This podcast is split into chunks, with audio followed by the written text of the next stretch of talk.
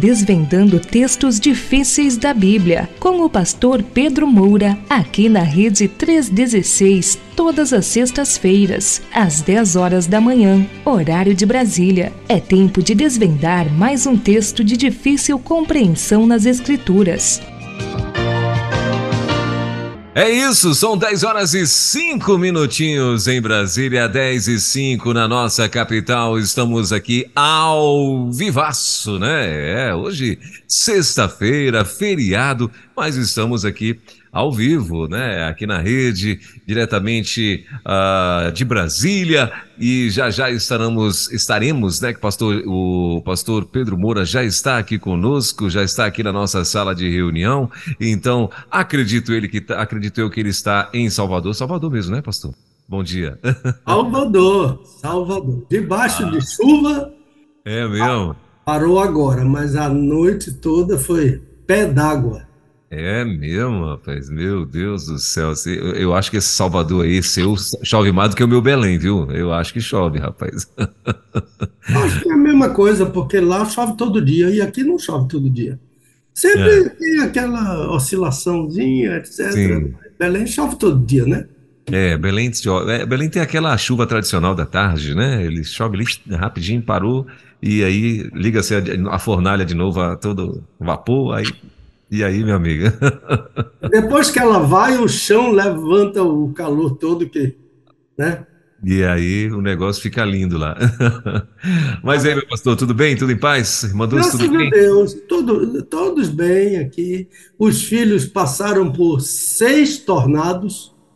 Eita! Antes sério? de ontem, na região que minha filha mora. Jesus amado. É, muita devastação, mas Deus tirou orações. É, tal, é, é, o que eles chamam de a estação dos tornados, né? Sim. Então, agora, eles, eles, eles são é, previsíveis, né? Mas já quando eles estão perto é que os alarmes soam uhum. para as pessoas correrem para... Toda casa tem seu basement, que é Sim. um abrigo subterrâneo, não é?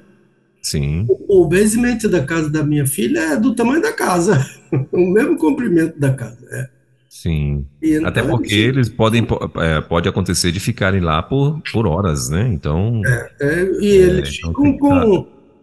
As sirenes ficam tocando, não é? Uhum. E a TV fica informando tudo, e quando a, a TV informa que o tornado já passou daquela região, aí todo mundo volta à vida normal. Uhum. Eu me lembro que eu estava na sala de aula lá em, no seminário de Louisville e a sirene tocou, mandando uhum. todo mundo ir para o basement do seminário. Mas eu, eu a, a, as, as crianças estavam em casa, com Dulce somente, os netinhos todos lá, e aí havia três alunos brasileiros na sala de aula e eu falei para eles três: eu vou para casa. Em português ninguém sabia o que era. Uhum. E, e, eles dois disseram: nós vamos também. E nós saímos batido. E passamos. Ah, tem umas árvores lá que é, é perigoso de a gente passar por baixo. Passamos, os três passamos. Uhum. E o quarto seminarista que escapuliu, um americano, a árvore caiu no meio do carro dele, em cima. Ele ficou na frente, a árvore não pegou nele. Uhum. A, e a árvore entrou no meio do, do carro dele. Meu Deus. É, não morreu porque Deus não quis, né? Agora ele. é, todo mundo ficou sabendo que ele desobedeceu a ordem e a gente não, santinho, todo mundo santinho, não. Sim. Nem soube que a gente escapou. Meu Deus do céu. Jesus, mas que coisa, hein, pastor? É, então, é, é, isso foi, esses, esses tornados, tudo hoje, você falou? Antes de ontem. Ah, tá, antes de ontem. Antes de ontem. Ah, mas ainda tem mais previsão, né, de, de mais é, tornados para essa região, é, quando chega a, a, Mas é provável que agora venha em outra direção. Sim entendeu? E quando passa em campo aberto, quando ele bate, porque onde ele bate, ele acaba tudo. Sim. Quando bate em campo aberto, aí é uma benção, né? Que não atinge ninguém. Pode atingir animais e coisas assim, mas destruir casa inteira, né? as casas tudo exposto, né? Uhum. Terrível, porque as casas são de madeira, né? Uhum. Tudo de madeira, né? A grande maioria das casas, né? Ou, ou todas na região lá? Quase todas. É, não, não é muito fácil casa que é de cimento, não. Uhum. É quase tudo. E, e Louisville é uma cidade antiga, né? Aquelas casas antigas. É uma cidade linda. Uma cidade antiga, é uma das. Eu, eu tô. Eu vou tirar o som aqui do meu celular, viu? Sim, tranquilo. Ele está tocando aqui, eu vou. Pronto. Então, aquela cidade antiga, uma cidade linda, com pontes, um rio muito bonito, Uhum. e, e- e- mas aquelas casas, né? A, gente- a- a região, por exemplo, que chamam de downtown, que é o, o- o centro da cidade, são Uhum. casas velhas, antigas, moradores de uma faixa eh, mais pobre, entendeu? Que moram nessa região.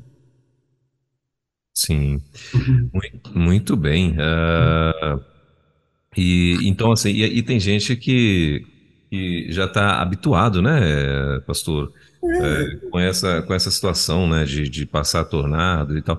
E, e, e, e quando acontece, pastor, assim, quando caso caia uma casa, né, e a pessoa está lá nesses, né, nesses abrigos lá, como é que eles fazem para sair? Tem que esperar bombeiro para vir tirar ou tem uma saída? A pessoa não foi atingida, vai para a rua, vai para o meio da rua. Uhum, Aí, mas chega logo a- o bombeiro, chega uhum, um aparato muito grande, etc. Mas a pessoa perde tudo, né? Agora a questão é se, se eles têm seguro. Aí eh, eu não sei como é a cobertura de, de, de seguro para uma, uma, uma catástrofe, né? Uma catástrofe, eu não sei como é sim, a, a proteção. É por isso que os avisos, né? Desçam para o basement, desçam quando a, a sirene soa, é uma ordem para uhum, a gente obedecer, entendeu? sim. Desce com as crianças, elas ficam brincando, assistindo TV, jogando os joguinhos delas. Agora a criança mesmo lá, é tudo já grande. Só Sim. tem três pequenos, quatro pequenos só. Os Sim. outros são já grandes, né? Já adultos. Sim, e esses, esses abrigos, esses abrigos aí subterrâneos aí são, são de concreto e tal, e, Não, é, é embaixo da casa também de madeira, né? Mas, mas o, o tornado não passa, não, não, não desce. O tornado passa na altura Uhum. da casa, ele, ele derruba o que está em cima. sim, mas não tem perigo de, de essas, essas ah, por exemplo, um telhado que é muito pesado, bater nesse, nesse solo e afundar tudo. Não, não, porque o, quando o, o, o tornado bate, ele leva para frente, né? Sim, Leva para frente. E fica o piso e o, o basement embaixo. entendi. É. É, rapaz, Agora é eles, muito- eles convivem com isso, eh, já Sim. nasceram convivendo com isso e, Sim, sim. e, e, ó, uma vez eu estava conversando com um, um- um americano lá e estava numa, numa, numa estação de tornado, a gente conversando, eu disse, cadê os tornados? Ele disse assim, around the corner, tá ali na esquina. Só esperando, né? Esperando, só na espreita, né? Ali esperando. Meu Deus. Misericórdia. Ai, ai. Bom, mas é isso. Ah, gente, olha, são 10 horas e 14 minutinhos. Então, seguinte. Ah, toda sexta-feira nós temos aqui com o nosso querido pastor Pedro Moura o nosso Desvendando Textos Difíceis da Bíblia, né? O pastor Pedro, por enquanto, está lá em Salvador, né? Acredito eu que ele também daqui uns dias deve estar enfrentando, querendo ir lá ver como é que é esses tornados de perto, né? Então, não sei que dia que, que vai, mas eu acredito que ele deve lá querer ir lá também nesse, né, para ver esse negócio de perto, né? Ah, mas hoje ele está em Salvador. E então a gente vai começar aqui o nosso Desvendando Textos Difíceis da Bíblia. Se você que- quer participar ou quiser participar, você que ainda não conhece como é que funciona, então anota aí, olha.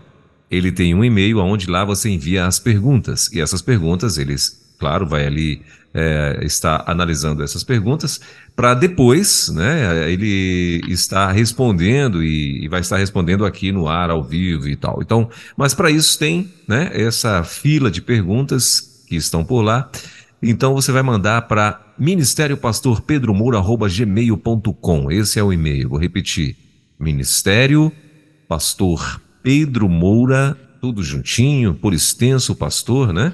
Então, ministério pastor Pedro Moura, arroba gmail.com, ok? Então você vai mandar para este uh, endereço de e-mail e aí ele vai estar lá pegando essas perguntas e, e, depois vai estar dentro de um momento oportuno respondendo aqui ao vivo para você, tá bom?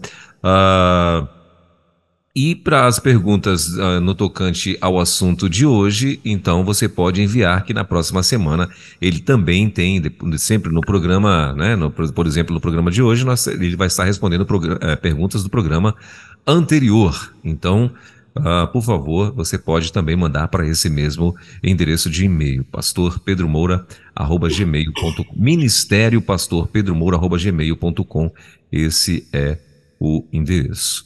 Ok? Muito bem. Podemos ir para as perguntas já, pastor, do primeiro do, do programa passado? Podemos sim. Então vamos lá. Lembrando que daqui a pouquinho, né, a gente, o, o, o, o, assunto de hoje é como ser cheio do Espírito Santo, não é isso? Esse é o assunto de hoje. Uh, ou o que é o que é ser cheio, na verdade esse é o, é o tema de hoje. O que é ser cheio do Espírito Santo? Efésios 5:18. Né? Então, o que é ser cheio do Espírito Santo? Efésios 5:18. Esse é o tema de hoje, mas como eu falei, a gente tem perguntas uh, do programa anterior. A primeira pergunta, então, meu pastor, posso mandar? Pode sim, por favor. Pastor, qual a diferença entre ordenança e sacramento? Essa é a primeira. Quais são os tipos das ordenanças no Antigo Testamento? A segunda pergunta. A terceira, pastor, na ceia do Antigo Testamento, que o Senhor chamou de tipológica, por favor, explique novamente o advérbio pantes, que o Senhor usou quando falou sobre Todos foram batizados, todos comeram e todos beberam. A quarta pergunta, pastor, como é o nome do Mar Vermelho em hebraico? Eu fico anotando, mas não peguei a palavra. O senhor pode dizer letra por letra? a quinta, que comparação há entre o batismo em Moisés e o batismo em Jesus? São essas as perguntas de hoje do programa anterior, meu pastor. Vamos lá. Eu queria dar uma palavrinha sobre o dia de hoje, o feriado de hoje, a Páscoa. Sim, amém. Que é uma festa judaica. Uhum. A Páscoa é judaica. O judaísmo é que comemora a Páscoa. A Páscoa não é uma festa cristã ela é uma ordenança de Deus para Israel. Jesus, eles chamam, esta é a ordenança do Senhor.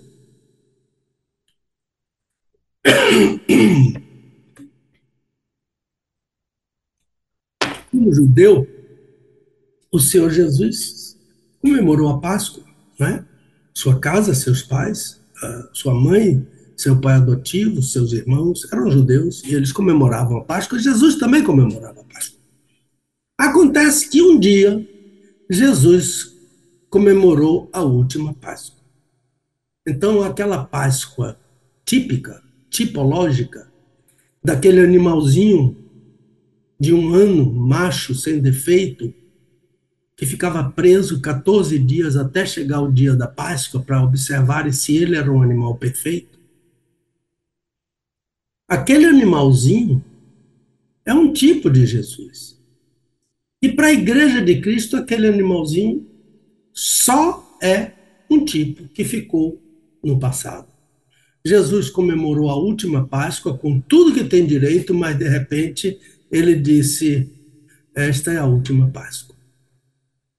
Porque a nova celebração agora não será mais no sangue daquele animal, senão no meu próprio sangue. Não será mais no corpo daquele animal, mas no meu próprio corpo. Então, a ideia é Jesus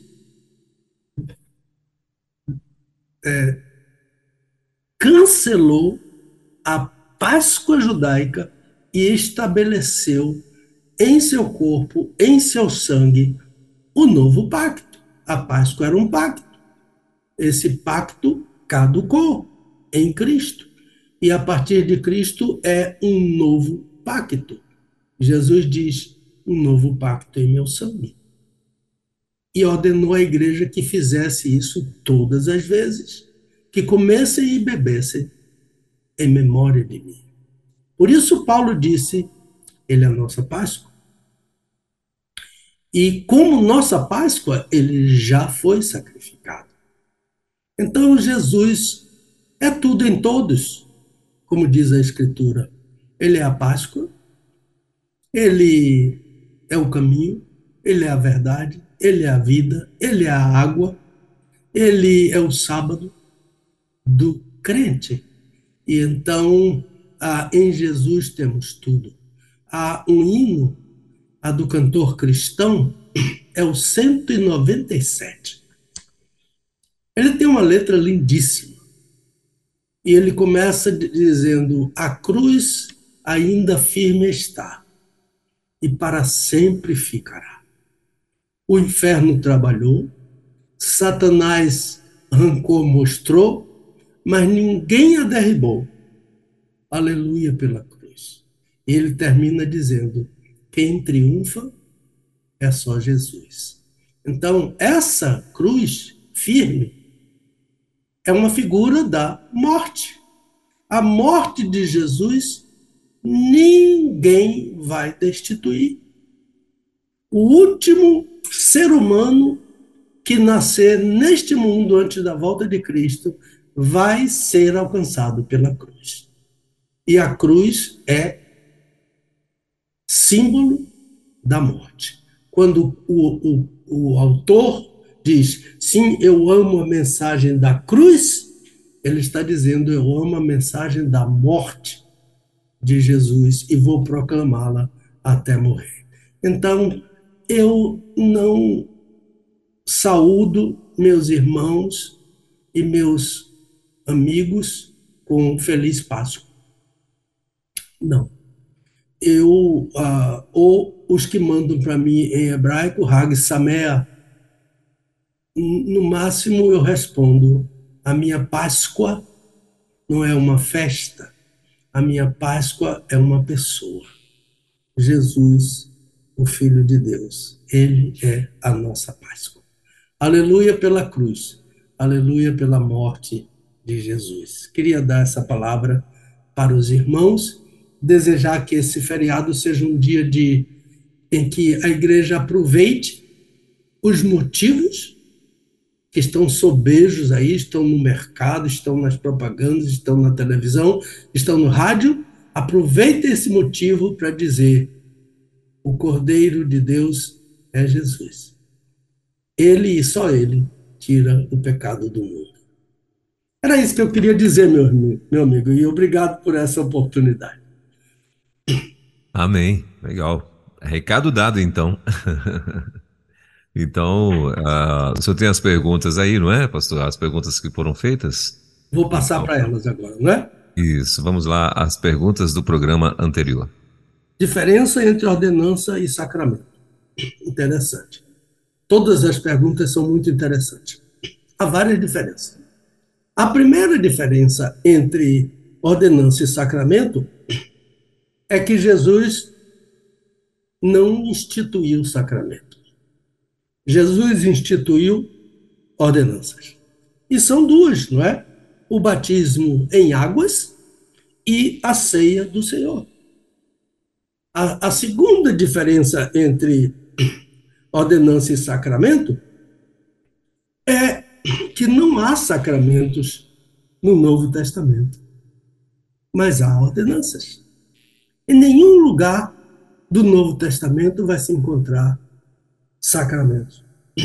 A terceira diferença é que, segundo a Igreja Romana, que instituiu os sacramentos, portanto, não foi Jesus, não foram os apóstolos, foi a Igreja Romana. Ah, e segundo essa igreja, a graça de Deus vem pelos sacramentos. Olha que coisa contrária, não é? A, ao Novo Testamento e a toda a Bíblia. Quando a graça é o próprio Senhor Jesus. A graça não são os sacramentos, a graça é o Senhor Jesus. Lembro-me que Agostinho de Hipona ah, afirmou que a, a, sacramentos são sinal visível da graça invisível. Ora, se a graça é personificação de Jesus, eu pergunto: Jesus é invisível? A graça, diz Agostinho, é sinal visível. Ah, os sacramentos são sinais, sinal visível da graça invisível. Mas a Bíblia diz que a graça é Jesus. A graça é personificação de Jesus. Então Jesus é invisível? Paulo diz em Tito, capítulo 2, a graça foi manifestada, revelada, não é invisível, trazendo salvação a todos os homens. Como é essa manifestação da graça? Na encarnação, em Belém, a graça é um bebê, depois, no ministério de Jesus, a partir dos 30 anos dele, já não mais um bebê, mas um adulto. Depois, em sua morte. Depois, em sua ressurreição. Quem viveu e sofreu tudo isso? A graça. Jesus. Visível. Visivelmente. Então, a quarta diferença é que as ordenanças não transmitem graça. As ordenanças são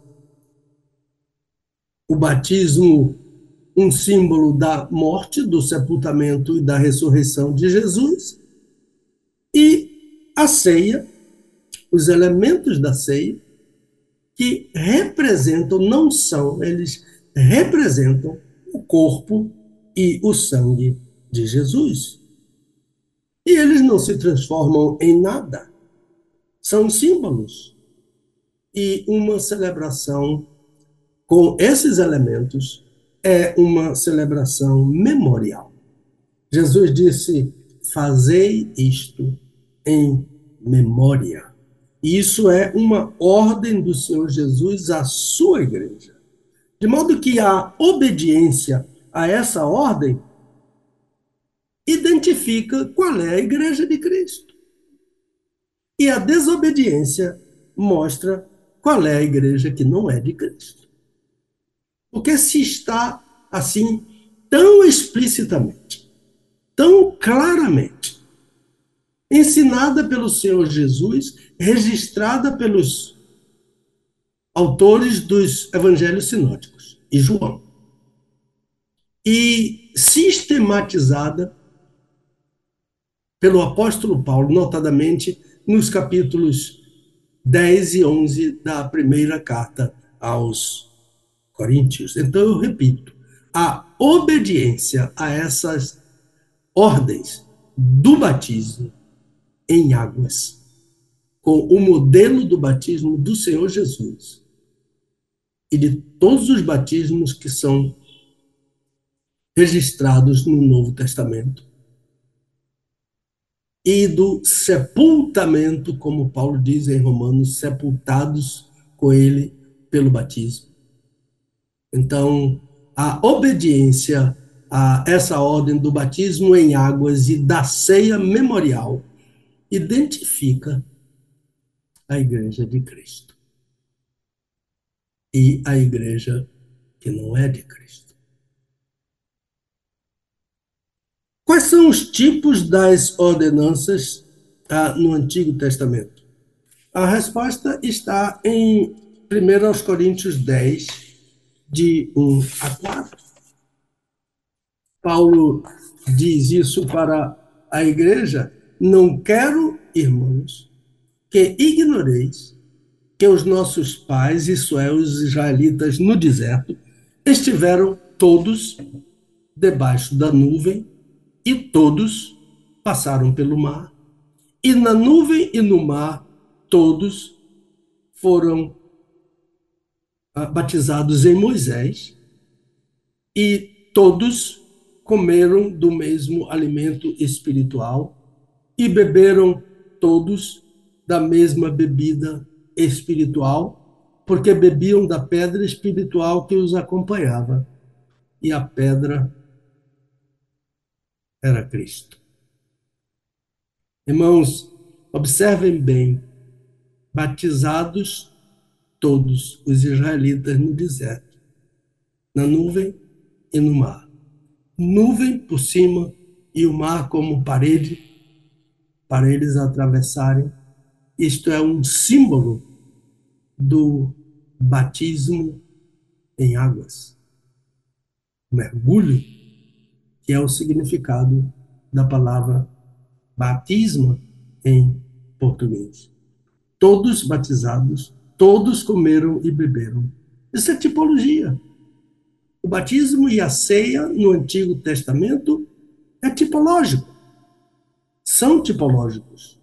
Todos participaram, como na ceia, comei dele todos, bebei dele todos. Então, a, a, alguém pediu para explicar novamente o que é tipologia. Tipologia é uma correspondência histórica.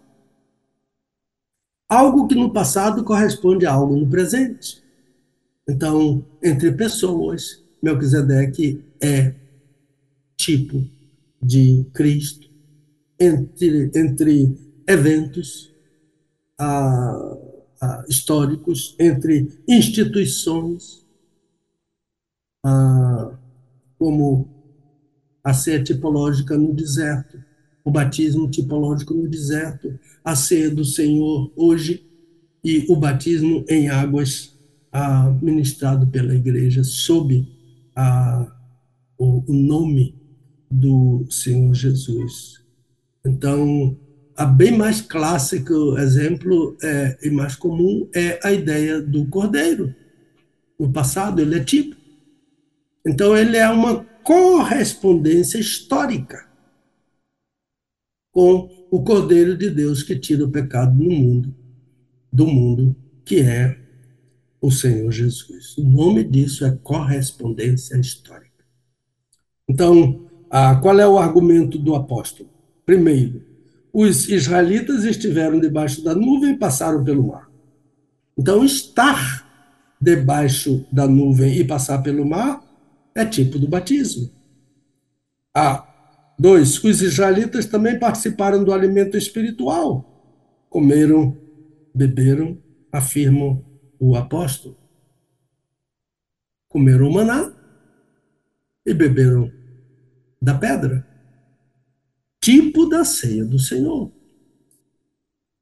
Então, os tipos são batismo na nuvem e no mar, ceia e batismo em Moisés, isto é, na autoridade de Moisés, como o batismo em Cristo, na autoridade de Cristo. São correspondências históricas, Moisés e Cristo conforme uh, Gálatas 3, uh, Gálatas 3, 27.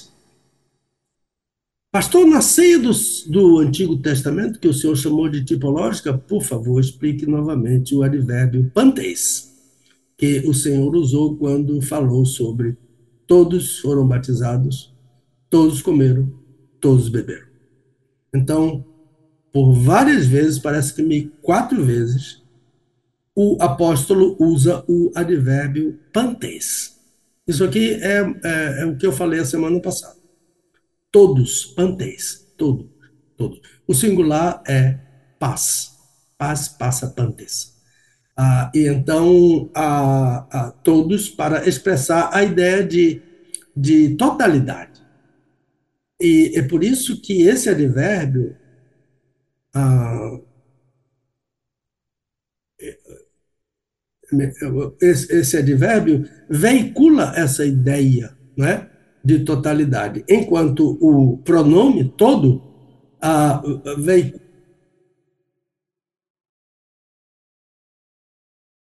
uma ideia de, de diz que é todo, mas não especifica. Então, mas tanto o advérbio quanto o pronome podem ser entendidos muito bem aqui, porque eles informam que tanto o advérbio quanto o pronome informam que ninguém ficou de fora. Todo Israel foi batizado. Cada, todo em, em, em grego, ah, muitas vezes deve ser traduzido por cada. É, o, o, só o cuidado com o cacófato, né? Por cada, né? Ah, cada é o pantes. Então, então o singular, né? Paz passa pantes. Paz. Então, todo o Israel foi batizado. E todo o Israel participou da ceia do Senhor. Portanto, batismo e ceia tipológicos. Né? A quarta, eu acho que foi isso que eu falei a semana passada e A quarta é, pastor, como é que se diz mar vermelho em hebraico? É uma pessoa que anota, mas perdeu. O bonde passou e ele não anotou. É Yansuf. Yam, Y-A-M, S-U-P-H. Yam Suf. É mar vermelho. Ah, e, e uma tradução mais literal seria mar de juncos. Juncos. Então, tanto o Mar Vermelho como o Rio Nilo tinha muito junco nas bordas. Ah, Lembre-se que a mãe de Moisés fez uma arca de juncos para o filhinho dela, para o bebê Moisés, ah, que nasceu condenado à morte, e a mãe o salvou dentro de um cestinho pelo propósito ah, de Deus. Uma mulher extraordinária, Joquebed. Quantas mães lançaram seus filhinhos no mar, atendendo no rio, atendendo a ordem do perverso ditador, uh, o faraó. Acontece que a mãe de Moisés primeiro escondeu o bebê. Depois, quando não pôde mais esconder, porque um bebê chora alto, né? E chora a qualquer hora, né? E não é brinquedo, né? E então, quando ela não pôde mais obedecer, é, escondê-lo, o que, é que ela fez? Ela obedeceu a ordem do, rei, do, do faraó. Todo mundo não jogou o bebê na água, ela jogou também, só que ela botou uma cesta por baixo dele. que mulher extraordinária, né? Uma, uma escrava, né? Extraordinária essa mulher. Ah, é Yam, Y-A-M, Suf, S Yam, tracinho, S-U-P-H. SUF. PH com som de, de F, de farmácia, antigamente era com PH. Então, ah, que comparação há entre o batismo em Moisés e o batismo ah, em Jesus? Bem, o batismo em Moisés é o batismo sob a autoridade de Moisés. E o batismo em Jesus é sob a autoridade de Jesus, do nome de Jesus. Então, a, o batismo em Moisés é um tipo do batismo em Cristo. Lembre-se, a tipologia é correspondência histórica. Moisés está lá no passado. Jesus estava lá no futuro. E esses dois o batismo de Moisés é o tipo, é imperfeito. E o batismo em Jesus é o antítipo, é o perfeito, é o batismo do Novo Testamento. É o único batismo que o Novo Testamento ensina em águas. Então, em Gálatas, Gálatas 3, versículo 27, batismo em Cristo é revestimento de Cristo no crente. Esse significado que Paulo foi buscar, assim, para deixar tão claro, não é? E nesse revestimento, a gente já vai começando a introduzir o assunto de hoje, o crente recebe o Espírito Santo. No revestimento de Cristo. Então a expressão revestir-se de Cristo significa assumir a pessoa de Cristo. Revestir-se de Cristo é assumir o caráter de Cristo. Então, como é que a gente faz isso? Assume a pessoa, assume o caráter de Cristo. Então, esse caráter de Cristo está no exemplo de Cristo. Ele deixou amplo exemplo para nós. Um dos exemplos que precisamos ah, assumir é aquele que ele diz: aprendei de mim. E ele vai dizendo o que é que eu tenho que aprender dele. Então, Paulo, o apóstolo, dá uma sugestão dentro do caráter de Cristo quando ele diz em Filipenses 2, tende em vós o mesmo, aquele mesmo sentimento que houve também em Cristo Jesus. Que sendo achado na forma de Deus, não teve por usurpação o ser igual a Deus, mas aniquilou-se a si mesmo. Kenosis. K-E-N-O S-I-S, kenosis. Ah, ele se esvaziou de si mesmo, tomando a forma de homem, e sendo achado na forma de homem, humilhou-se a si mesmo, sendo obediente até a morte e morte de cruz. Isso é revestir-se de Cristo. Assumir esse caráter de Cristo. A, a boa, o texto de Romanos 13, versículo 14, Romanos 13, versículo 14, fala sobre esse revestimento. Então, batismo em Moisés é batismo sob a autoridade de Moisés, e, e, e esse batismo de Moisés, em Moisés, aconteceu no deserto. Portanto, ele é um tipo do batismo em Cristo. O batismo em Cristo é sob a autoridade de Cristo para todo aquele que nele crê. Crê, a fé vem primeiro. Crê, seja batizado. Então, crer é opção. Ser batizado é ordem. Uma pessoa pode dizer, não quero crer. Agora, a pessoa que não crê não pode ser batizada. Então, a crer é uma opção da pessoa. Jesus mandou ser batizado. Creia e seja batizado. Eu quero crer, mas não quero ser batizado. O batismo é uma ordem para aquele que crê. O batismo em Cristo é sob a autoridade de Cristo para todo aquele que nele crê. Acho que é por aí, meu irmão, e essas perguntas são muito importantes. Obrigado por essas perguntas. E agora me parece que a lição da Escola Bíblica Dominical falou uh, sobre um personagem uh, mitológico, um personagem feminino chamado Lilith, e, e, e, está chovendo perguntas sobre essa Lilith.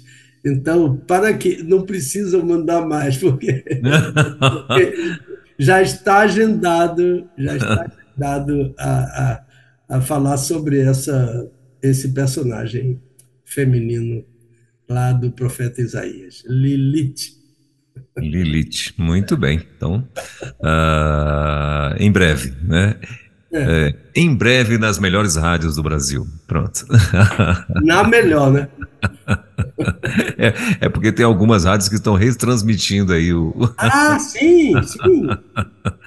Ah, é, então, já fiquei sabendo que tem algumas rádios. Tem a, na, na, lá, no, lá em, em, Bragança do Pará, a gente chamava lá de Rádio Cipó.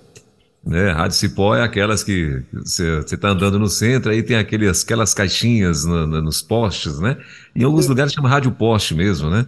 É. E, então lá nós chamávamos de Rádio Cipó, né? Então tem um, tem um, um irmão, é, que eu não recordo agora qual a cidade que ele é, se não me falha a memória, acho que até aí da Bahia, ele diz que ele sempre transmite né, a, a rádio é, nessa Rádio Cipó.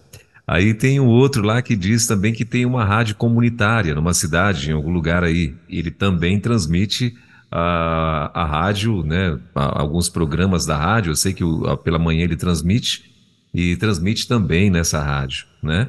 E parece-me também que já teve um outro de web, rádio web também, que diz que retransmite a nossa programação. Então, bem interessante, né? Uhum. É, o povo que está aí é, é, ligado com a gente também através dessas, dessas outras outros meios aí de, de, de comunicação.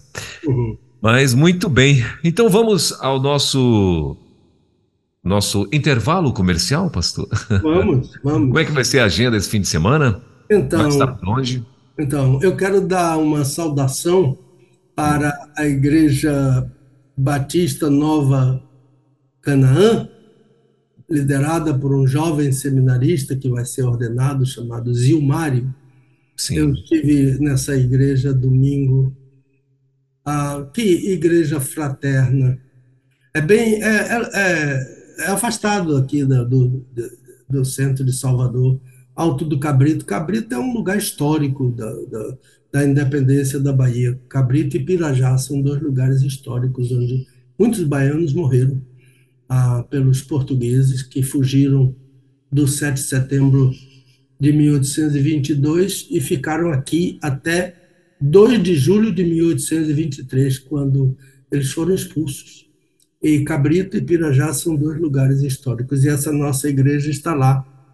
Ah, e olha, ah, ah, pastor Welber, é uma igreja que ama a Rede 316. Olha, Os irmãos, chegando lá, todo mundo sabia do programa, todo mundo falava, todo mundo assiste o programa, legal. ouve a rádio. Olha, eu fiquei encantado com aquela igreja aí e ali fiz, estudamos a palavra de Deus e, e eu mando uma saudação para o Zilmário e para cada um daqueles queridos irmãos e para o pastor da igreja, pastor Mário, que está acompanhando a enfermidade da sua esposa, eu acho que o nome dela é Kátia.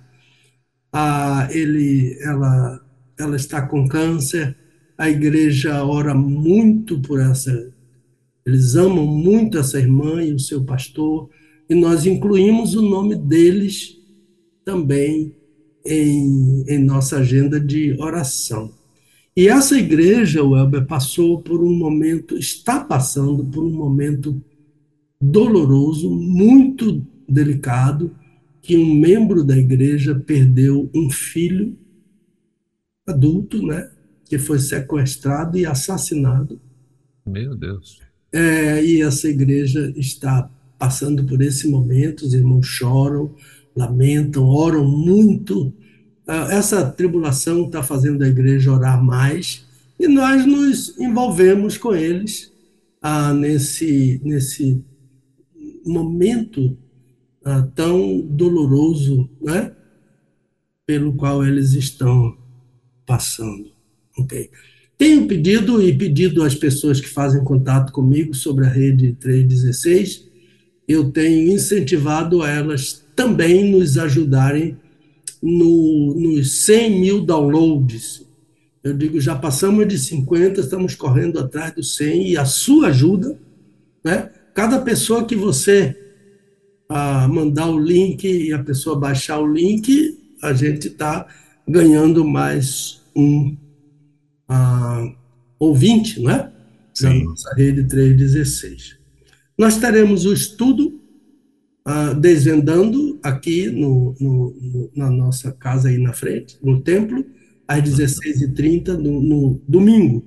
E esse domingo, agora, aconteceu comigo uma coisa que nunca aconteceu antes, que eu confundi, que eu confundi duas datas e, e eu tive que, que jogar uma para uma data e jogar outra para outra data mas acontece que a outra data era nove e a igreja ah, já tinha uma programação e nós agendamos para o mês de julho.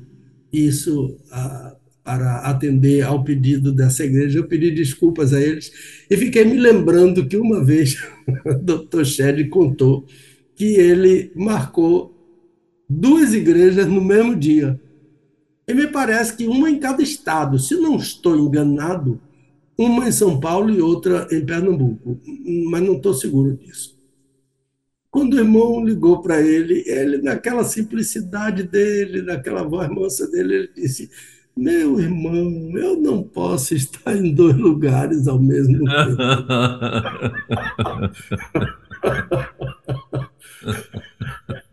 então é o que aconteceu comigo essa semana. Aconteceu que Agora, provavelmente, se não houver uma reviravolta aí, ah, e as pessoas confirmarem, provavelmente eu vou estar na minha igreja, Batista do Garcia. Ah, no domingo vai haver uma cantata da igreja, mas eu não vou pregar, ah, porque eu fiquei nessa expectativa de haver uma, uma, uma reviravolta aí e eu ter que ir para alguma igreja nesse domingo. Então, Sim. Então eu acertei com o meu pastor para pregar lá ah, no último domingo de, de abril, 30, acho que é 30, 30 de abril, eu estarei na igreja do Garcia. Então, hoje era domingo, agora era para estar na igreja de Mussurunga. Mussurunga é uma palavra ah, é, é, do dialeto dos índios, né? Mussum é uma serpente. E, e, e Runga é o, o, o, rio onde essa serpente vive. Mussum, Mussum é a serpente. E Runga é o riacho onde ela, ela vive. Mussu Runga, é coisa de índio mesmo. é um bairro muito importante aqui, muito interessante, é um bairro a, aqui em Salvador. Tenho amigos que moram lá, já preguei em igreja lá em Mussolini. Então, é por aí que nosso, nosso, nossos ah, avisos, né? comentários e avisos. Devolvo-lhe a palavra. Legal. Uh, lembrando também que o, o, você que quer adquirir um dos livros né, do pastor Pedro Moura, claro, os que ainda estiver lá com ele, Uh, você pode, através da loja, né? Ele tem uma loja virtual, é, Pastor Pedro Moura, né? A loja, né? É. E então você vai nessa, nessa loja e vai, uh, você pode adquirir lá uh, tanto os livros quanto o CD Canta Sã Doutrina também, não é? Daqui a pouquinho, inclusive, a gente vai estar. É, a gente sempre encerra o programa com um dos das canções desse CD, né, dos louvores desse CD. E Uh, e o livro A Ceia do Senhor, que é o, o, o que foi aí o mais recente lançamento, né? É, você também, claro, pode adquirir aí nessas lojas, melhor, nessa loja do Pastor Pedro Moura, ou através do, do, do, do e-mail, né? Ministério Pastor Pedro Moura, arroba gmail.com. E tá vindo aí já a primeira edição do nosso Desvendando Textos Difíceis da Bíblia. É, meu amigo, vai vir aí um livro, primeiro volume, previsão em junho, né, pastor, de ser lançado? É, é então, veja bem, são cinco leituras de revisão. Sim. Então, a Dulce já fez a primeira dela, eu estou fazendo a minha, Uhum. aí ela faz a terceira, faça a quarta e ela lê por último e, e, e a gente a finaliza a editoração. Esse, esse tempo de revisão é árido, é Uhum. demorado, e, Sim. mas a gente a gente está dando duro e esse final de semana a gente vai trabalhar bem ah, nisso, aproveitando o feriado e o sábado, né? Uhum. Então, ah, eu creio que mais uns 10 dias eu já vou lá para a editora, que é a melhor editora da Bahia. Eu vou para lá, interessante, a melhor editora, o melhor serviço e o melhor preço. Ó, Faz sempre cotação, quatro, cinco ah, orçamentos, eles sempre têm o melhor orçamento e tem o melhor serviço. E tem uma amiga lá que o Senhor colocou no caminho do meu ministério, uhum. ah, chama-se Dona Maria Vir- Virgínia. Ela é tudo que é desse programa InDesign, ela domina como ninguém. E eu me embaraço aqui, ela sempre me socorre, sempre me socorre. Às vezes manda vídeo, pastor, faça isso assim. Ah, eu oro muito. Tutorial, né, pastor? Manda um tutorialzão. É, eu oro muito por ela. Eu e a Dulce oramos por ela, Legal. pela bênção que ela representa em nossa vida, nossa vida. E sempre eu mando para ela, toda semana eu mando para ela o, o link da rádio ah, para ela acompanhar o nosso programa. Que bacana. Então, ah, eu creio que mais uns 10 dias a gente já vai entrar para fazer a editoração final. Muito bem. Então, em breve, Desvendando Textos Difíceis da Bíblia, volume 1, né? É, vai, estar, vai estar aí é, sendo lançado também pelo nosso querido pastor e doutor Pedro Moura. Em breve, então, já vai se organizando para que você possa adquirir pelo menos uma caixa aí para dar de presente para todo mundo que você ama, que você conhece, que você considera uma ótima opção de presente aí, ó. Tá bom? Gente, quatro minutinhos faltando para as 11 horas. Oi, pastor. Vamos dar uma saudação para um casal muito querido que Sim. está passando um mês em Portugal. Ó, O Hildo e a Célia, ele é um empresário bem sucedido, doutor em economia, e ela é uma médica nefrologista, são muito queridos nossos, não perdem o Desvendando, devem estar assistindo agora no fuso horário lá de, de Portugal, Sim. de Lisboa, e aqui também o, o estudo Desvendando, do domingo à tarde, eles são nossos frequentes ouvintes desse, um casal muito querido, que nos abençoa muito, que ora muito por nós, é o doutor Naildo e a doutora Célia. legal. Abraço para eles lá em Portugal. Muito bem, doutor Naildo, doutora Célia, sejam bem-vindos. Deus abençoe vocês. Obrigado pela companhia, pela audiência. Ah, ah, então vamos lá, é, vamos lá. O tema de hoje, né? Ah, o nosso tema de hoje, ah, o que é ser cheio do Espírito Santo? Efésios 5,18 vai ser o, o versículo base aí, né? E vamos às perguntas, então, do nosso tema de hoje. Hoje são, são sete perguntas, né? E eu quero então já começar. Pode ser, pastor? Pode mandar? Por favor, Pastor, qual é o termo usado no Novo Testamento para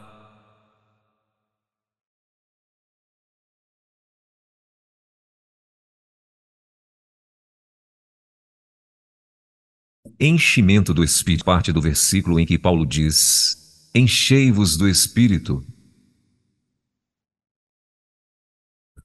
O tempo, o termo plenitude é a mesma coisa que ser cheio do Espírito?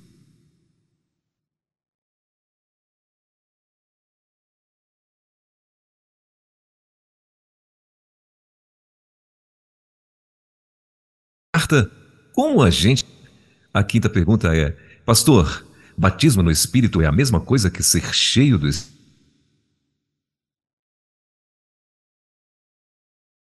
Pastor, eu estava em uma igreja e o movimento de louvor foi muito intenso. Eu até digo, com respeito, que achei um pouco exagerado. Muita reação, como gritos, pulos e etc. O volume dos instrumentos era tão alto que pouco se ouvia a letra. Conversando com um dos líderes, ele disse que, aspas, quando a igreja recebe o Espírito, não há quem possa controlar. Fecha aspas, e essa é a pergunta.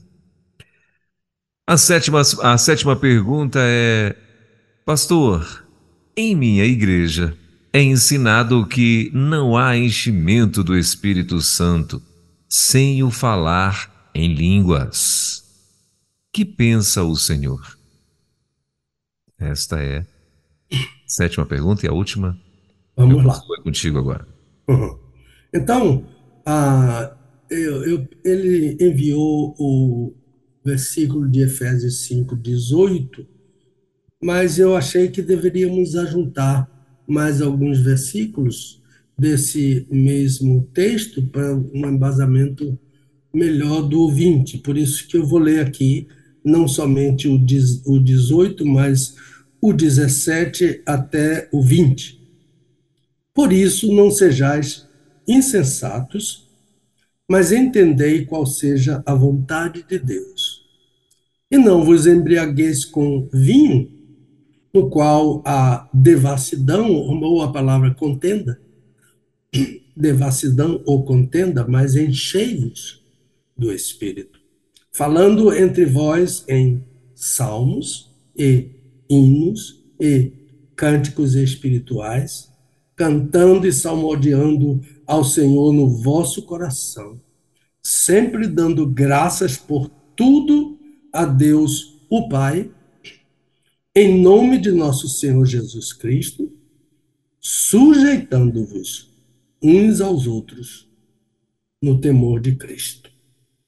Então, ah, uma coisa que eu queria observar aqui, Welber, é que ah, eu percebo, principalmente no assunto de hoje, mas tenho percebido em outros assuntos, que há pessoas estudando teologia sistemática e formulando perguntas muito importantes ah, em nosso programa. Não é apenas hoje, já como disse, né? E eu acho isso muito bom. Se você pode estudar, você vai abençoar a igreja. A questão é bons livros, ah, para que não pegue qualquer coisa, né? Teologia bíblica, não pegue qualquer teologia bíblica, mas bons livros, bons comentários, né? E uma, uma boa sugestão, uma sugestão talvez seja perguntaram ao pastor, pastor, qual é a teologia sistemática? Um esboço de teologia sistemática. Nós temos um antigo de Langston, é, é, é para o principiante, é muito bom, ah, e outros livros importantes ah, para que possam ajudar, né? E essas perguntas, assim, bem embasadas, como eu estou vendo que essas perguntas de hoje são, não é de uma pessoa só, mas é de alguns, dois ou três por aí, a, a, ajudam muito o ouvinte na direção de uma teologia sistemática, de uma teologia bíblica, de uma exegese, de uma hermenêutica que tenha suporte na, na palavra de Deus. Então vamos lá, né? Lembre-se que o nosso texto, e eu tenho falado sobre essas expressões, o nosso texto começa com por isso. Não despreze o por isso, o portanto, o assim, a coisa dessa contudo, essas, essas expressões, elas me dizem que eu devo parar nela e ler o que veio antes dela porque aí eu fico mais bem embasado. De outro modo, vai ser difícil entender bem, né? e mais difícil ainda interpretar bem, porque eu saio fora do contexto. E quando eu saio fora do contexto, eu ensino qualquer coisa. Qualquer coisa. Não há, não existe segurança de dizer, ah, porque isso é um texto bíblico. Não. Não existe segurança ah, em texto bíblico para respaldar o que o texto não está dizendo. Qual é a segurança que existe nisso? Então, o que é que vem antes desse por isso? No versículo 1, imitar a Deus. No versículo 2, andar em amor. E, tem, e, e Cristo, o Senhor Jesus, é o exemplo do andar em amor. Versículo 3, a impureza sexual não deve ser nem mencionada entre os crentes o caso de dizer assim, ah, esse casal aí, esses jovens solteiros da igreja, etc., vivem em fornicação. Por exemplo, que fornicação é o sexo entre ah, namorados, noivos, etc. A, a prostituição é sexo ah, por dinheiro, adultério é sexo entre duas pessoas que não são casadas entre si, e essas coisas ah, são promíscuas. Ah, e Paulo disse que a impureza sexual não deve ser nem mencionada. Não tem ninguém na igreja vivendo em impureza sexual. Qualquer tipo de sexo fora do casamento heterossexual é impureza sexual. Então, versículo 4, torpeza, linguagem chula, conversa maliciosa, não convém. Tudo isso está antes do por isso. Versículo 5, devassos, impuros, idólatras não herdam o reino de Deus. Herdam julgamento. Versículos 6 a 8, não, o crente não deve se deixar enganar nem participar de algum engano. Porque engano é arma letal de Satanás, é a principal arma de Satanás. Versículo 9: produzir fruto da luz, bondade, verdade e justiça. Bondade, verdade, justiça. Fruto da luz. A versículo, versículos 10 a 13, participar de tudo quanto agrada a Deus. Como é que eu sei? Tudo que agrada a Deus está na Bíblia. Tudo.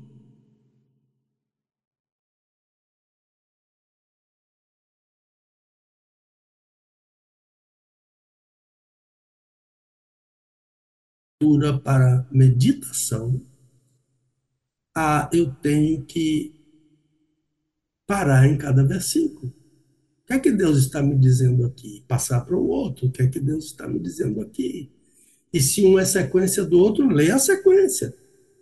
E Deus vai, pelo Espírito, vai desvendando, desvendo os meus olhos. É uma oração que eu sugiro ao leitor da Bíblia fazer essa oração antes de ler a Bíblia abriu a sua Bíblia na frente, desvenda os meus olhos, Senhor, para que eu veja as maravilhas da tua palavra. Salmo 119, eu acho que é versículo 18. Então, participar de tudo quanto agrada a Deus. 14, sair do cemitério.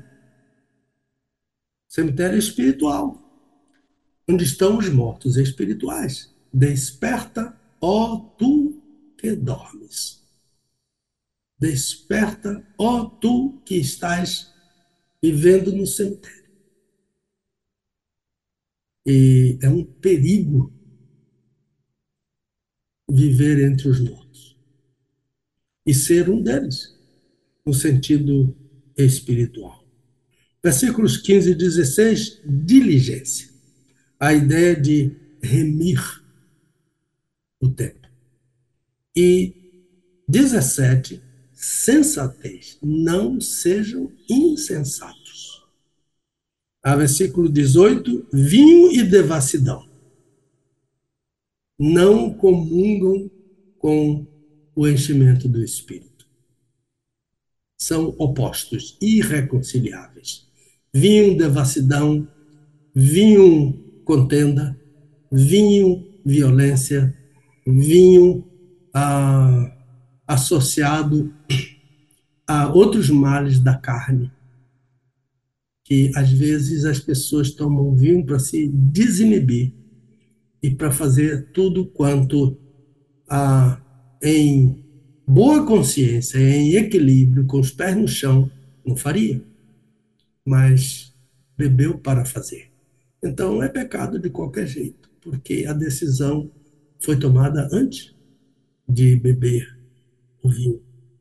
Não, ah, não vos embriagueis com vinho, no qual há devassidão, mas enchei-vos do Espírito. E os versículos 19 a 20 são evidências desse. São exemplos do que resulta desse enchimento do Espírito. Então vamos à pergunta primeira: qual é o termo usado no Novo Testamento para o enchimento do Espírito? É esse mesmo termo, ser cheio do Espírito Santo. Não tem outro. É a mesma coisa, enchimento do Espírito e ser enchido ou ser cheio do Espírito Santo.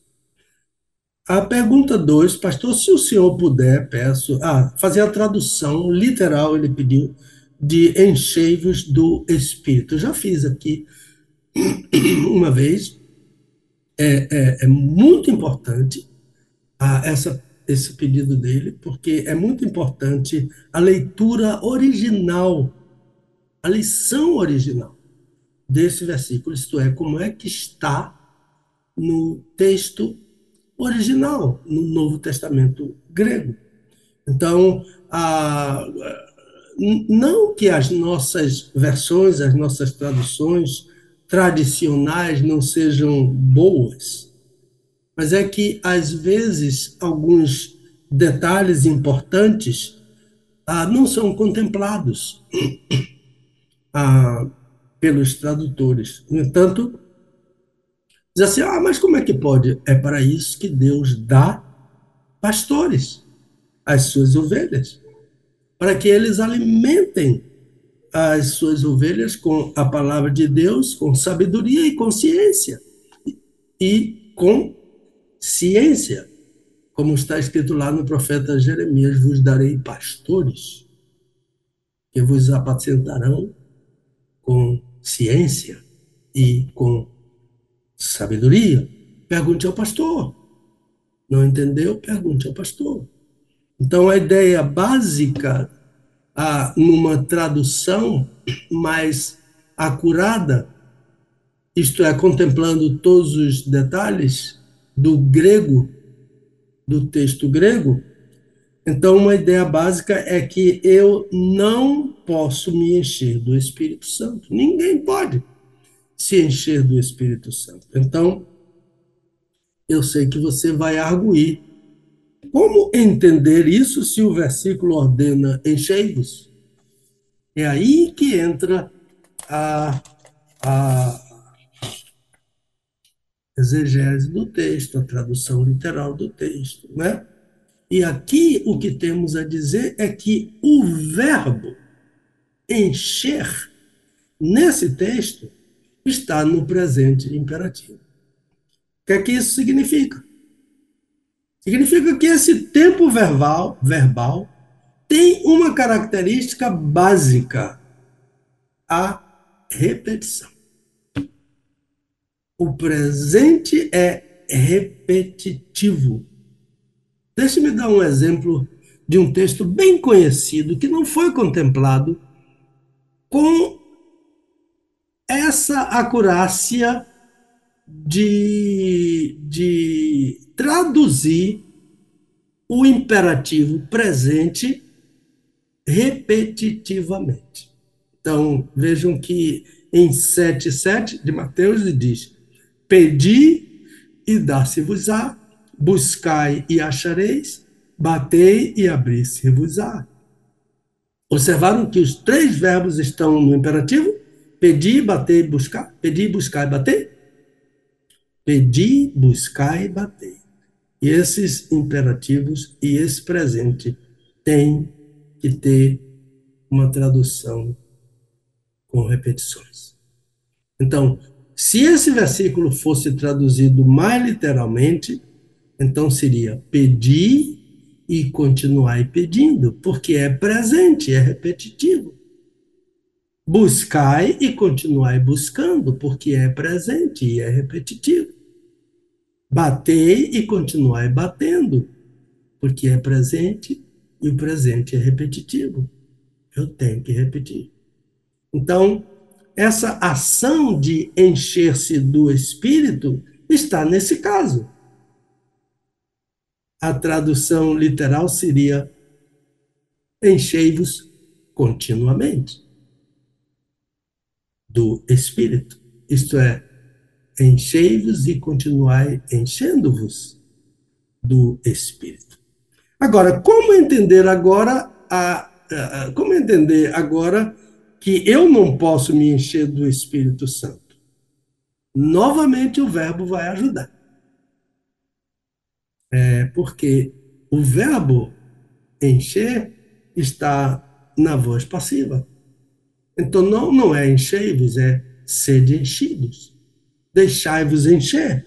Eu não posso me encher do Espírito, mas eu posso me deixar encher do Espírito. E para completar, para eu ser enchido do Espírito, a única coisa que eu posso fazer é me esvaziar eu me esvazio para que o Espírito me encha. Eu dou mais lugar ao Espírito e menos lugar à carne. E o Espírito ocupa mais lugar em minha vida. Então, a ideia é: a, a tradução tem que contemplar a repetição e o verbo na voz passiva. Sede continuamente enchidos pelo Espírito. Ou deixai-vos continuamente encher-se. Encher-vos do Espírito. Ação continuada, repetida e passiva. A, a ação ativa é eu me esvaziar continuamente, para ser enchido continuamente pelo Espírito. Então, uma tradução boa seria sede continuamente enchidos do Espírito, deixai-vos continuamente encher-vos do que o Espírito vos encha continuamente. Isso ah, me obriga a esvaziar-me continuamente. Pastor, o termo plenitude é a mesma coisa que enchimento do Espírito? Penso que sim. Creio que sim. E plenitude seria o ideal. Por que plenitude seria o ideal? É que plenitude é pleroma, em, na, a palavra que é usada para plenitude, é pleroma na, no Novo Testamento grego. E pleroma é quando não falta mais nada. Quando tudo já está completo, é muito difícil. Mas não é impossível, porque essa é a vontade do Pai. Por exemplo, plenitude dos gentios é quando não faltar mais nenhum gentio para ser salvo, antes da vinda de Cristo. Então, o termo plenitude do Espírito é equivalente a enchimento do Espírito. Penso que é por aí. E esse enchimento não pode ah, deixar de lado, relegar a ação repetitiva do verbo e a voz passiva do verbo, que me obriga ao esvaziamento, como Jesus esvaziou-se de si mesmo. Jesus era homem. De modo que eu posso me esvaziar de mim mesmo, é difícil, mas eu posso. E o meu irmão, minha irmã, podem esvaziar-se de si mesmo. De si mesmos. Então, o versículo, a, resposta, a questão a, a, 4. Pastor, como identificar essa plenitude em um crente? Mais uma vez, quem pode nos ajudar é o versículo.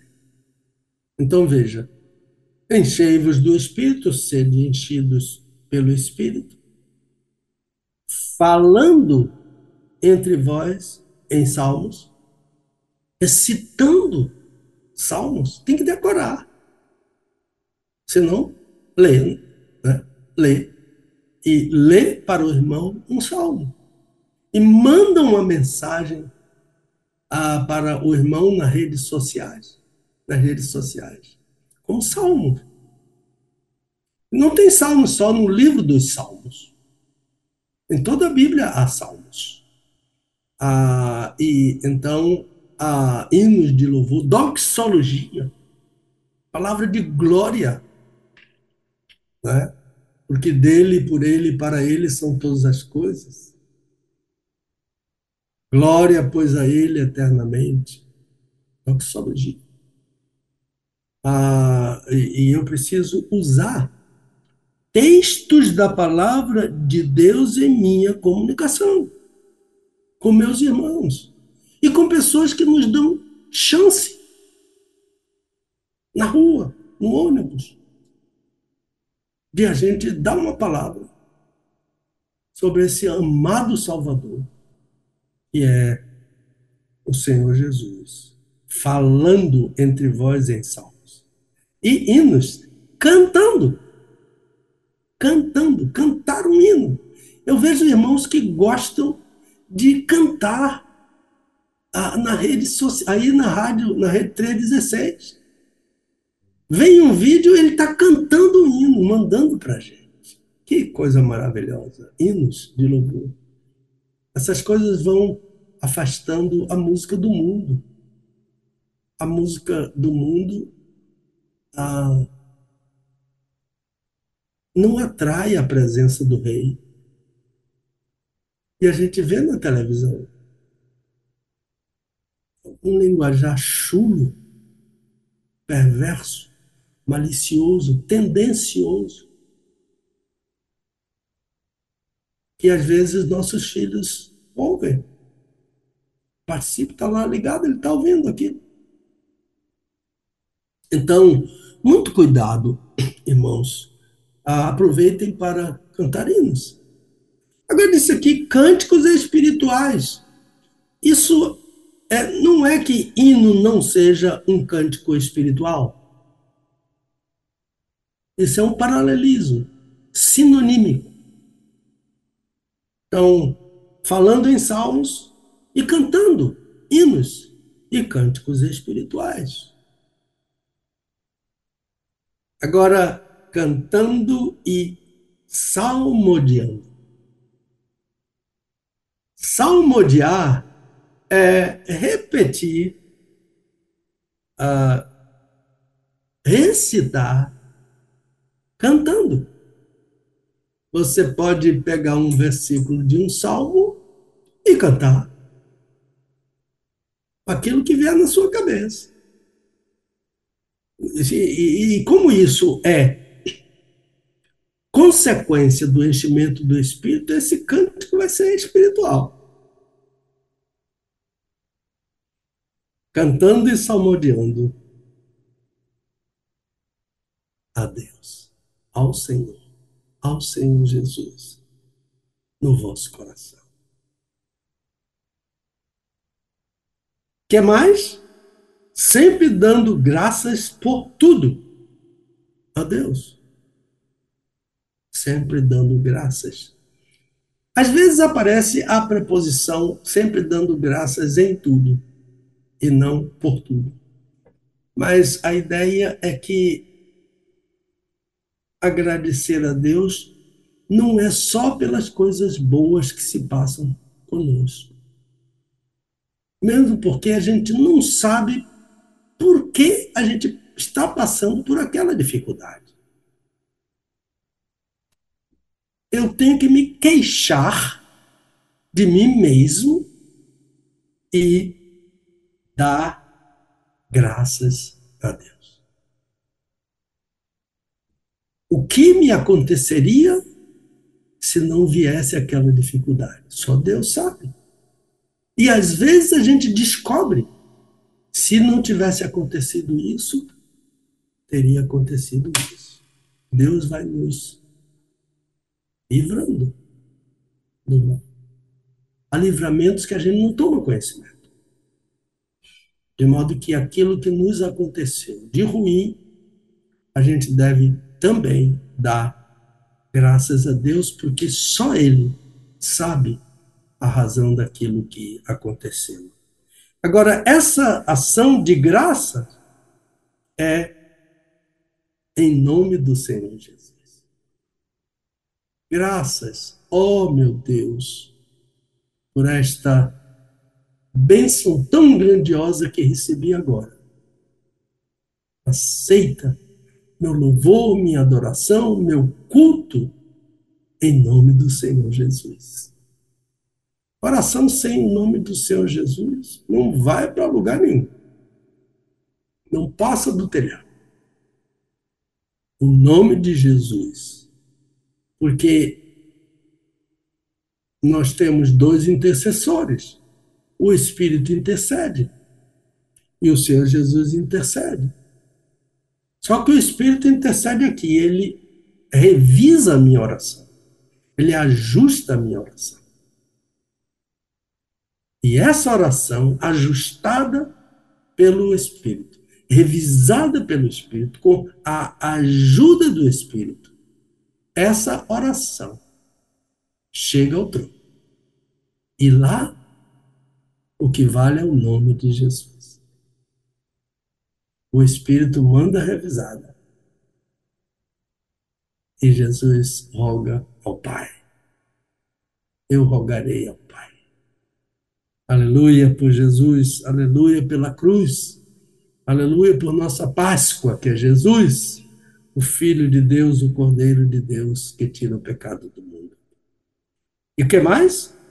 Sujeitando-vos sujeitando-vos uns aos outros, aqui está falando do relacionamento.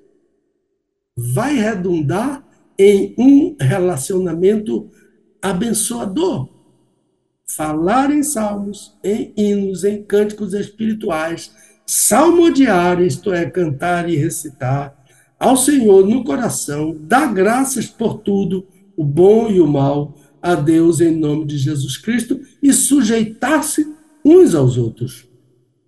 Qual é o nome disso? É adoração completa a Deus, ação de graças a Deus em nome de Jesus. Além disso, a vida entre os irmãos, a palavra é sujeição. A vida entre os irmãos que adoram a Deus e se relacionam no temor de Cristo. Paulo usa a palavra sujeição e parece para o relacionamento entre os crentes. E parece que devemos entender isso como havendo alguns que têm autoridade sobre nós na igreja e sobre outros o que estão debaixo da nossa autoridade, no sentido de sujeição, não de adoração, não de ter alguém que tem autoridade sobre nós para dirigir a nossa vida. Não, quem dirige a nossa vida é o Espírito de Deus. Se sois guiados pelo Espírito, sois filhos de Deus. Então, líderes que devem ser amados e respeitados e outros que devem ser liderados e também serem amados.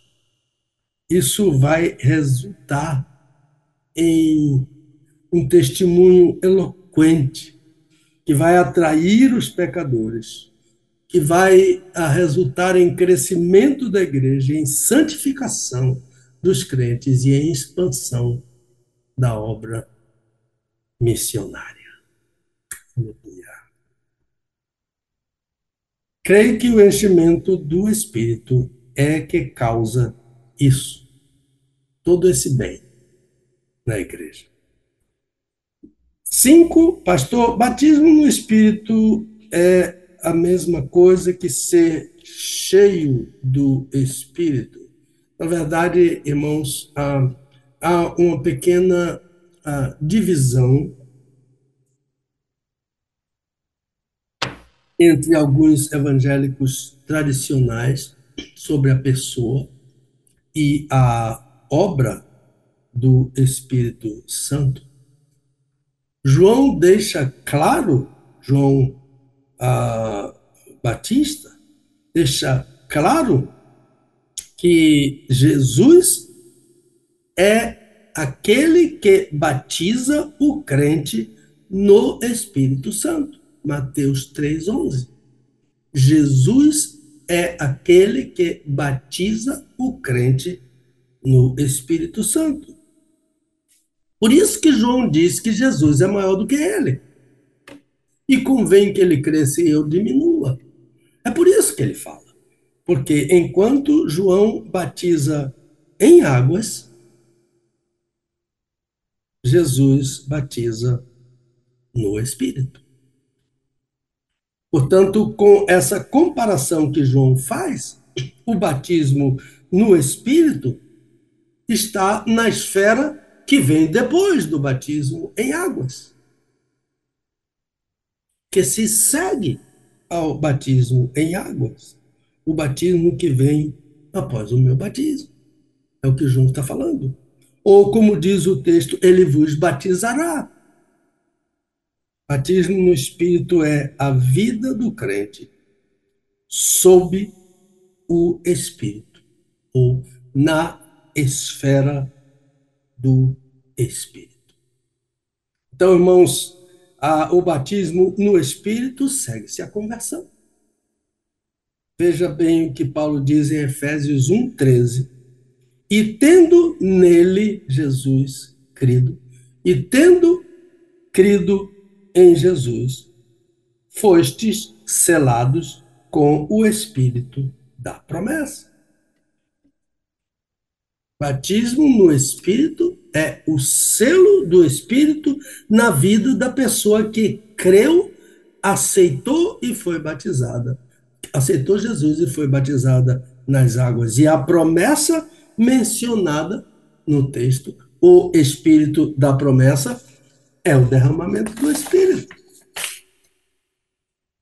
Então, irmãos, após ascender aos céus, deixa eu ler isso aqui, e ser exaltado pelo Pai, assentando-se à direita do Pai no trono, o Senhor Jesus cumpriu a promessa do Pai e derramou o Espírito Santo sobre a igreja. Atos 2:33. Então, toda a igreja foi cheia do Espírito. Atos 2, 4. Então, agora, ser cheio do Espírito Santo é viver de acordo com o Espírito e se deixar guiar pelo Espírito.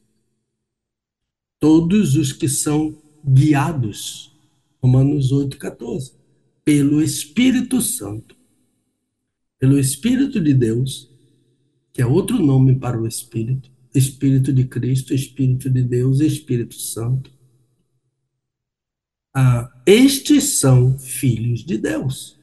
Romanos 8, 14. Então, quando Paulo diz enchei-vos do Espírito, ou sede enchidos pelo Espírito, está falando de uma experiência continuada durante a vida de santificação do crente. Por isso, a análise que fizemos para traduzir o versículo como o ouvinte solicitou, sede continuamente enchidos ah, pelo Espírito, isto é, viver mais a vida no Espírito do que a vida na carne. Viver mais a vida do Espírito e menos a vida da carne. Muito bem.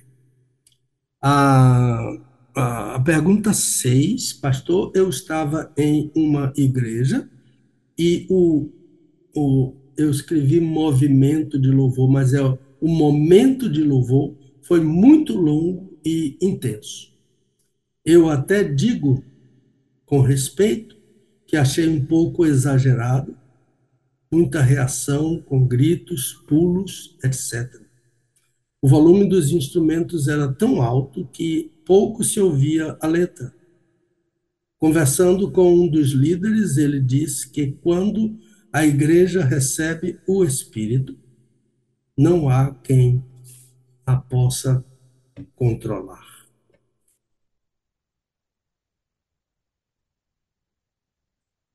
Bem, de fato, algumas vezes a gente não consegue ouvir a letra ah, que está sendo cantada. Uma das razões ah, seria a falta de um ministro de música, um profissional da música que oriente. Os irmãos que fazem esse trabalho, ah, assim como ele falou, de tal maneira que não se ouve nem a letra, eles entendem que a igreja já conhece a letra desses novos hinos, e conhece mesmo. E então eles podem tocar com mais ou menos volume. A outra razão seria um pouco de, de amadorismo de alguns grupos musicais. Mas o que ah, eu entendo que prejudica mais é é, quando a, a, letra da música não é ouvida, são os visitantes, os novos crentes. Eles ouvem o barulho da música, mas não ouvem a letra. E a letra é importante para levá-los à fé em Cristo. Então, o papel do músico na congregação é acompanhar a congregação. E o acompanhante não pode tocar mais alto do que quem canta a melodia. O pianista não pode tocar mais alto do que a congregação. A orquestra não pode tocar mais alta que o solista. Vê que um instrumento pequeno, como um flautim, desse tamanho, ele pode solar com acompanhamento de orquestra. E a orquestra entende que ele é quem tem a melodia. E então o acompanhamento é mais baixo que a melodia, para que você possa ouvir a melodia que está sendo acompanhada pela orquestra. Ele é acompanhante. Ele não é solista. O conjunto musical não é solista, ele é acompanhante. A menos que ele esteja dando um concerto sozinho. Aí, tudo bem. Mas se for para a igreja cantar, eles são acompanhantes da, da congregação. Outra questão é doutrinária, dessa, disso aí que, ah, dessa pergunta aí e o amadorismo no ensino da doutrina bíblica. O pouco conhecimento da palavra de Deus. Porque quando um líder diz, quando a igreja recebe o Espírito, não há quem a possa controlar, é não saber que o Espírito já foi dado à igreja desde que Jesus retornou ao céu. Assentou-se à direita do Pai e derramou a promessa do Espírito. Atos 2:33 Após ascender ao céu, ser exaltado pelo Pai e assentar-se à direita do Pai no trono, o Senhor Jesus cumpriu a promessa do Pai e derramou o Espírito sobre a igreja. Atos 2,33 é minhas palavras. Então, por isso o Espírito Santo é chamado aqui de Espírito da promessa. O Espírito foi prometido e foi dado. Então ele não apareceu na igreja naquele dia. Ah, o Espírito Santo, além disso, não causa desconforto na adoração. O Espírito Santo ah, e, e muitas pessoas ensinando na igreja sem condição de ensinar. Essa expressão aqui é muito ruim. Quando a igreja recebe o Espírito, ela já recebeu. Não há quem a possa controlar. Não, seu, seu ensino é falso. É falso, é ruim para a igreja. Meu irmão ou irmã que ouviram isso, ah, por exemplo, veja esses versículos aqui, 1 Coríntios 14, 10, 40. Faça-se tudo com decência e com ordem. Está falando sobre o culto da igreja em Corinto. 1 Coríntios 14, 33. Deus não é Deus de confusão. Efésios 4, 31. Amargura, cólera, ira e gritaria sejam tiradas do meio de vós. Tirado do meio de vós. Gritaria. Confusão. Então, o Espírito é dado ao crente como um dom. Quando o crente crê e aceita a salvação em Jesus Cristo. E ele habita no crente. Ele não vem para fazer uma visita e depois vai embora. Não. Ele está, disse Jesus, permanentemente em vós, entristecido, apagado, dependendo do espaço que eu dou a ele e o espaço que eu dou à carne. Porque os dois convivem no mesmo lugar.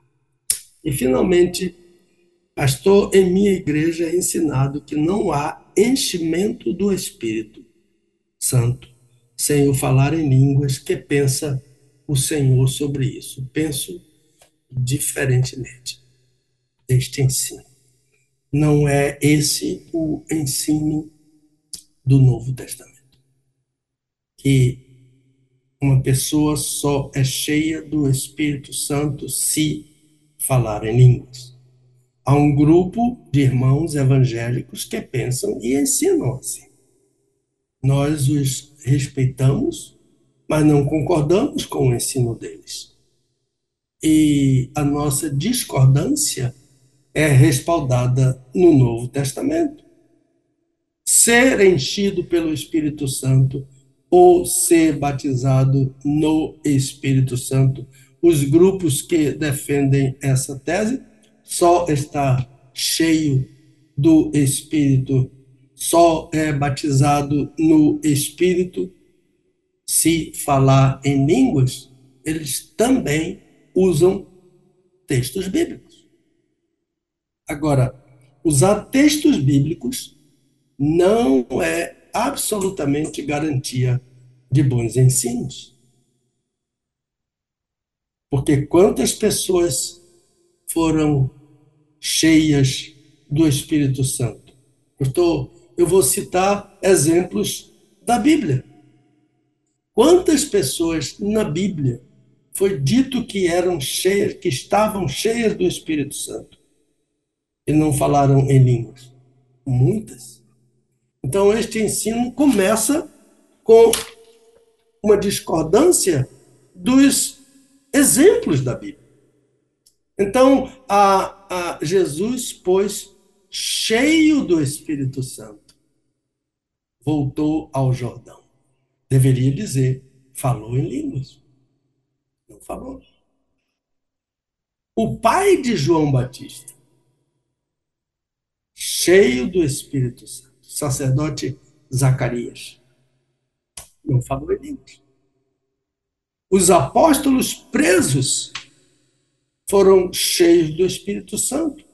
Falaram às autoridades com toda a autoridade que receberam do Senhor Jesus. Não em línguas. Não falaram em línguas. A mãe de João Batista, da mesma forma. Maria, em seu cântico, cheia do Espírito, não falou em línguas. E muitos outros exemplos que, que são dados aqui, não para a, desfeitear o dom de línguas. Línguas são um dom do Espírito Santo. Mas o ensino em 1 Coríntios 12, 11 sobre isso é que o Espírito Santo distribui soberanamente a quem quer e como quer. Então, não pode ser evidência do batismo no Espírito Santo. Porque o Espírito não dá o dom de línguas a todos os crentes. Paulo não diz isso. Falam todos em línguas? São todos apóstolos? E essa pergunta retórica só tem uma, uma resposta. Não, não são todos apóstolos. Não são todos profetas. Não têm todos o dom de curar. Não têm todos o dom de misericórdia. Não têm todos o dom da profecia. Não falam todos em línguas. São perguntas retóricas que só tem uma resposta: não. Falam todos em línguas? Não. Interpretam todos as línguas? Não. Por quê? Porque o Espírito é soberano, distribui a quem quer, como quer. Então, nem todos os crentes receberam esse dom. Como ela seria evidência do batismo no Espírito Santo? Isso significa dizer que só tem o Espírito Santo pessoas que falam em línguas. Então é, no mínimo, estranho isso para nós. Se alguém me perguntasse, por exemplo, a experiência de um crente com o Espírito Santo pode resultar em manifestação de um dos dons do Espírito? Eu diria perfeitamente. Pode sim. Mas manifestação de qualquer dom do Espírito. Mas não seria evidência do batismo. Portanto, a minha resposta é não. Falar em línguas é um dom, um dos dons do Espírito Santo. Não a evidência do batismo no Espírito Santo. Então, vamos concluir aqui ouvindo Paulo mais uma vez. Por isso, não sejais insensatos, mas entendei qual seja a vontade do Senhor. Não vos embriagueis com vinho no qual há devassidão, mas enchei-vos do Espírito, falando entre vós em salmos e hinos e cânticos espirituais, cantando e salmodiando ao Senhor no vosso coração, sempre dando graças por tudo ao Pai, a Deus, o Pai, em nome de nosso Senhor Jesus Cristo, sujeitando-vos uns aos outros no temor de Cristo. Penso que é por aí, meu irmão. Maravilha. 11 horas e 48 minutos. Estamos aqui com o nosso quadro de toda sexta-feira com o Dr. Pedro Moura, desvendando textos difíceis da Bíblia. E hoje uh, o, o, tema né, abordado é o que é ser cheio do Espírito Santo? É interessante aí a, a, as perguntas e, e bem bacana as respostas. E meu pastor, assim, sem mais delongas, eu quero já devolver para o senhor, para o senhor concluir. Vamos ver aqui, olha. Primeiro, a tradução é sede enchidos continuamente. É repetitivo por causa do, do verbo uh, no tempo presente. E, e continuado, sim, repetitivo por causa do. Uh, continuado por causa do verbo, experiência continuada, por causa do verbo no tempo presente. E voz passiva. Eu não me encho do Espírito. Eu me esvazio de mim mesmo para o Espírito me encher. A identificação desse enchimento, segundo Paulo, é rejeição da devassidão, falar em salmos, como o texto que eu acabei de ler, salmodiar, né? recitar e cantar um versículo de um salmo, mandar para o irmão nas redes sociais, dar um versículo da palavra de Deus no meio da rua a uma pessoa, não é? a, um, uma pessoa vem lhe pedir um favor, uma comida, você entra, dá um lanche a ele e fala de Cristo a ele. Eu estou fazendo isso por amor a Jesus. É por isso que eu estou lhe dando esse, esse.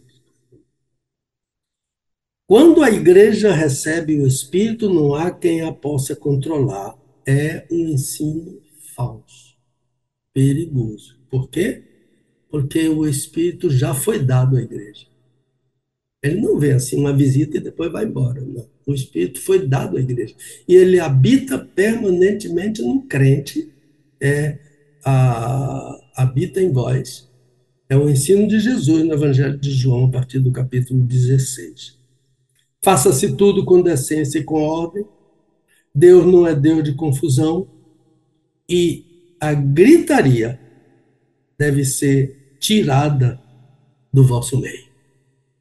Ah, enchimento do Espírito não é evidenciado por falar em línguas, mesmo que se use esses textos bíblicos isoladamente, para se ensinar e justificar isso. Então, não se usa o texto bíblico para justificar uma doutrina. Não, usa-se a doutrina de a doutrina é de acordo com o ensino bíblico a, a, o, o texto bíblico não é para justificar a doutrina. Então, nem todo uso de versículos ah, é seguro, principalmente se ele estiver isolado do seu contexto. Então, irmãos, é, é por aqui. Eu desejo a bênção do Senhor sobre meus irmãos, meus ouvintes, para essa equipe maravilhosa da Rede 316. Línguas são um dom do Espírito. E o Espírito não dá esse dom a todos os crentes. Então, se línguas são a evidência do batismo no Espírito Santo, somente aqueles que receberam este dom foram batizados no Espírito, mas isso não é o ensino do Novo Testamento. Então, que o Senhor mesmo nos abençoe, nos instrua, nos guie à verdade, em toda a verdade que é o Senhor Jesus. Maravilha. Bom, oito minutos agora faltando para o meio-dia, e esse foi o nosso Desvendando Textos Difíceis de hoje. Na semana que vem, pastor, a doutrina da adoção. Esse vai ser o tema da semana que vem, não é? João, capítulo 1, versículo 12, é o versículo que vai ser usado aí uh, como base, né, para esse desvendando da próxima sexta. Então, é, olha só, a doutrina da adoção, João, capítulo 1, versículo 12, esse é o, a, o, o tema da semana que vem. E veja ah. bem, aquilo que eu lhe falei, uhum. que esse pessoal está lendo teologia sistemática. A noção aí é muito bom. Muito bom para a igreja, né? Legal. Muito bem. Então, na semana que vem, imperdível, né? Na sexta-feira que vem.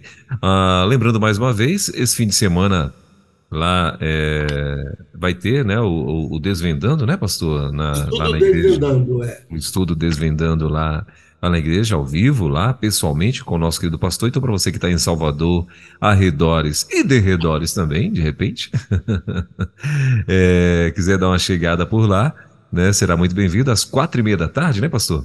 É. Às quatro é e meia da tudo tarde. em oração. Cantamos, estudamos e oramos.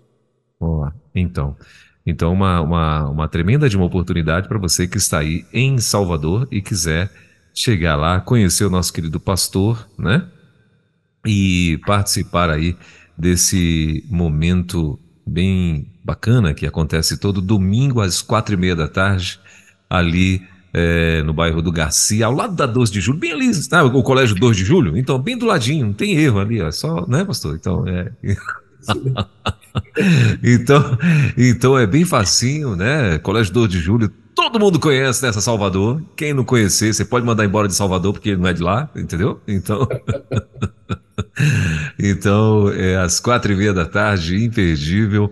E lembrando mais uma vez, se você quiser adquirir um dos, dos materiais né, do nosso querido pastor, ele tem uma loja virtual, é só você procurar lá é, Pastor Pedro Moura, loja virtual Pastor Pedro Moura, que você vai achar e aí você vai uh, e adquirir aí o, um dos seus materiais. O mais novo lançamento é a, a Ceia do Senhor, top demais e imperdível. Você tem que ter aí na tua biblioteca um, um excelente livro para você uh, estar sendo abençoado e aprendendo muito mesmo, né?